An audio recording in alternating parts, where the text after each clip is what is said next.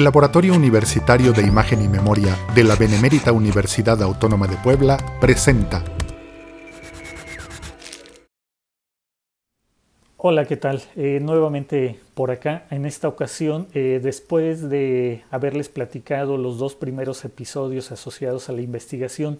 cuyos resultados no fueron muy satisfactorios, de hecho más bien diría yo que fueron decepcionantes, eh, decidí eh, llevar a cabo una nueva indagatoria ahora asociada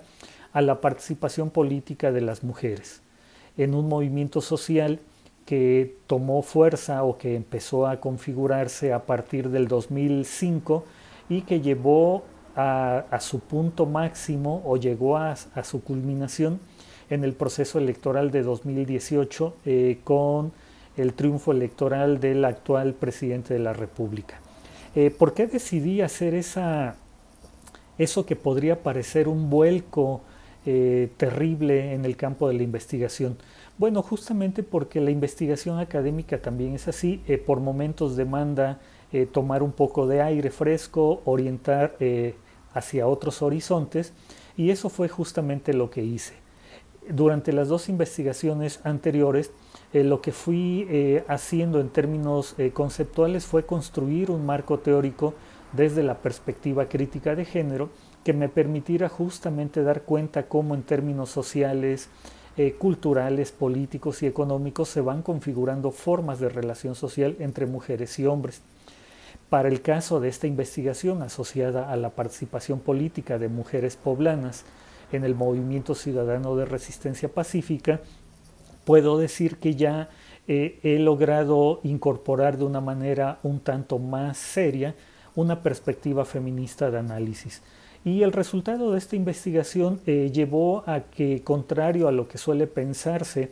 que en ámbitos de la izquierda ideológica y política hay un mayor nivel de liberación respecto a las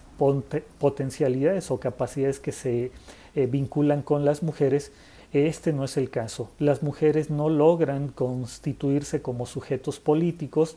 más bien se convierten en objetos de la política y se convierten en este elemento fundamental para la movilización, para la producción de discursos, para la articulación de proyectos y propuestas de gobierno, pero donde no necesariamente las mujeres están teniendo un papel central. La relevancia de esta investigación, en dado caso, lo que muestra es cómo en un marco social donde lo político y la política se entienden como nociones asociadas a lo masculino, lo que este grupo de mujeres poblanas logró mostrar es que esto no es así, que ellas tienen trayectorias de vida asociadas al mundo de lo político y al mundo de la política, en el cual progresivamente van insertándose y donde se puede observar que de manera paulatina van tomando eh, relevancia y eventualmente podremos estar ante la posibilidad de que nuevos proyectos de nación eh, puedan integrar un proyecto civilizatorio de carácter feminista donde las mujeres sean sujetos políticos y así como en la investigación anterior, que se esperaría que fueran sujetos de sexualidad, puedan ellas entonces empezar a construir un proyecto de sociedad que sea más justo y democrático. Bueno, eso es todo por ahora. Hasta la próxima. Esta es una producción del Laboratorio Universitario de Imagen y Memoria de la Benemérita Universidad Autónoma de Puebla.